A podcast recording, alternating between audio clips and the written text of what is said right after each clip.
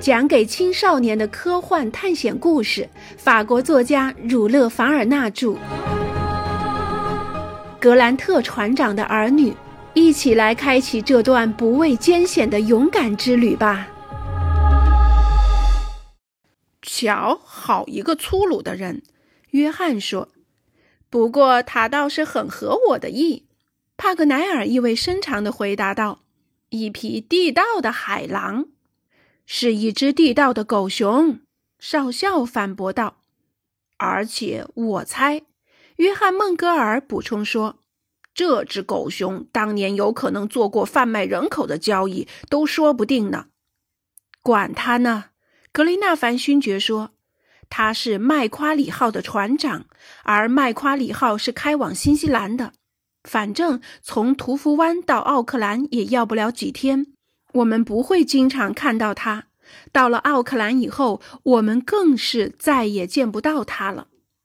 格雷纳凡夫人和玛丽格兰特得知他们第二天就出发，非常高兴。格雷纳凡勋爵告诉他们，麦夸里号可不像邓肯号那么舒适。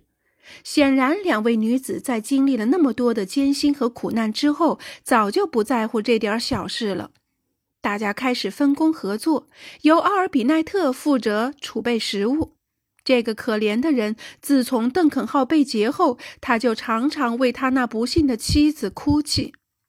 奥尔比奈特太太当时留在船上，因此肯定也和全体船员一样，不幸成了流放犯暴行的牺牲品。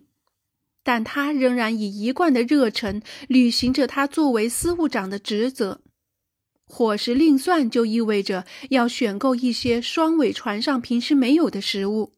奥尔比奈特在几个小时内就把食物备齐了。在这段时间里，少校忙着跟一个兑换商将格雷纳凡勋爵给墨尔本联邦银行的汇票换成现金。他不喜欢手头缺钱，更不愿意缺乏枪支弹药，所以他马上重新充实了他的武器库。至于帕格奈尔呢？他买了一张由约翰斯顿绘制、爱丁堡出版的极好的新西兰地图。穆拉蒂的身体恢复得很好，曾经差点叫他送命的伤口现在完全不疼了。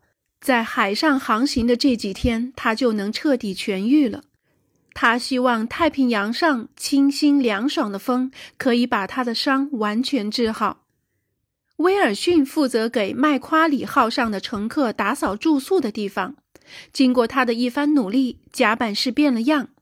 威尔哈雷看了，只是耸耸肩，一句话也没说。他对格雷纳凡勋爵和他的同伴们几乎是不闻不问，甚至不知道，并且似乎也不想弄清楚他们的姓名和身份。他只知道船上增加了几个乘客，并因此给他带来了五十英镑。在他看来，这些乘客还不如堆满底舱的那两百吨柔革值钱。在他看来，皮革才最重要，人是次要的。他是个精于算计的生意人，另外还听说他是一个惯于在这片暗礁遍布、危机四伏的海域航行的好水手。这一天工作之后，还有点时间。格雷纳凡勋爵想再看到三十七度纬线与海岸相切的地方去走走。他这样做有两个目的：一是想看看那个照推测可能发生海难的地方，因为埃尔顿确实是布雷塔尼亚号上的下士水手，而且布雷塔尼亚号确实是在澳大利亚这一带海岸沉没的。至于是在东岸，还是在西岸就不确定了。既然这地方也许今后都不会再来，那就更应该仔细的看一看再离开。第二，撇开布雷塔尼亚号被劫不说，邓肯号也是在这里被劫的，也许还发生过激烈的争斗呢。幸运的话，说不定在海滩上还能发现一些打斗的痕迹呢。如果船员在搏斗中不幸死在了海上，那么，海浪会不会把尸体冲到海滩上来呢？于是，格雷纳凡勋爵在忠厚老实的约翰的陪同下进行了最后一次侦查。维多利亚旅社的总管为他们准备了两匹马，他们再一次走到了那条环绕在浮屠湾北边的路上。这是一次多么令人黯然神伤的探索！格雷纳凡勋爵和约翰两个人一路沉默着策马前奔。他们虽然彼此沉默，却都在想着同样的问题，有着同样的担忧。他们看着那些被海水侵蚀变形的岩石，再次沉默了。约翰的热忱和聪慧是不容置疑的。可以肯定，海滩的每个角落都经过了他们两个人认真的搜索。岩石的每条缝隙和斜滩底部，以及沙丘高处，虽说太平洋的海潮不是很猛，但也有可能把一些蛛丝马迹冲上来，留在那里。这些地方虽然都经过了反复仔细观察，但仍没找到任何蛛丝马迹能证明他们猜测的正确性。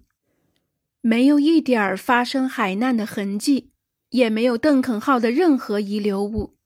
澳大利亚靠太平洋的这一带海岸是一片荒凉。不过，约翰·孟格尔在海岸边发现，似乎有人在那儿扎过营。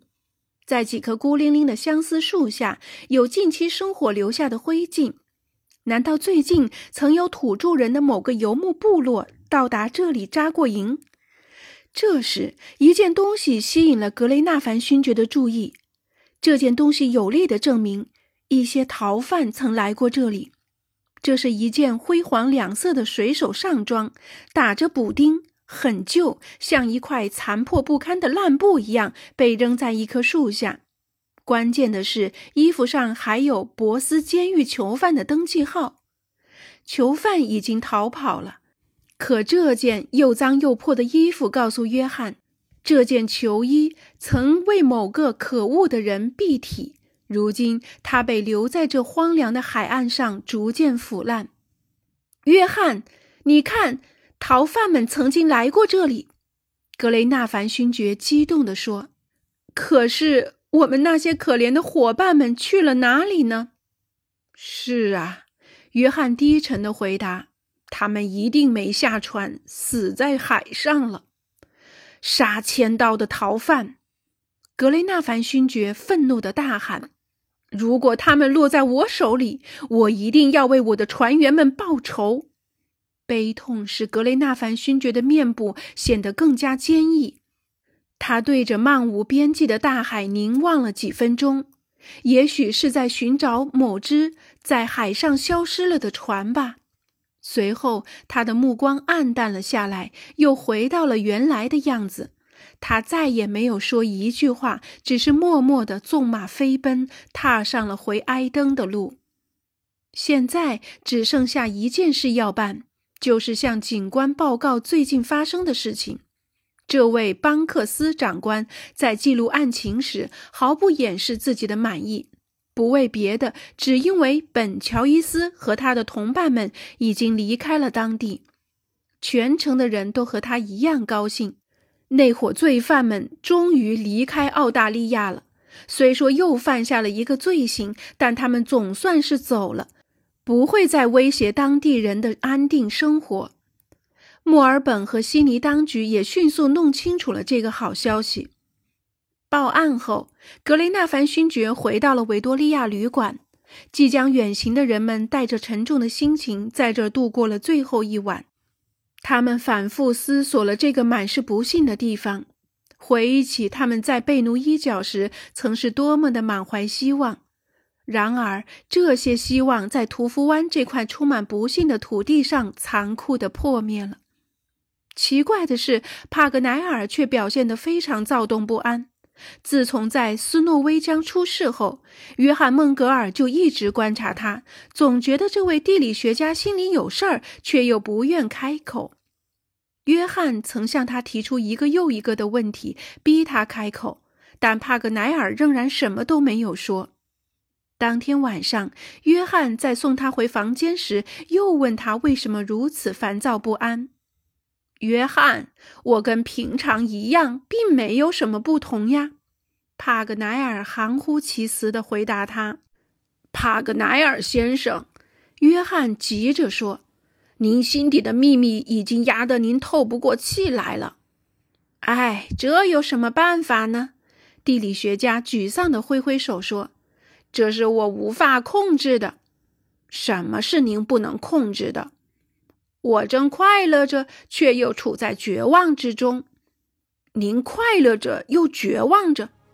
是的，对于去新西兰，我既快乐又绝望。是不是您又发现了什么线索？”约翰·孟格尔忙问：“还是您又抓住了失掉的线索？”不是，我的朋友。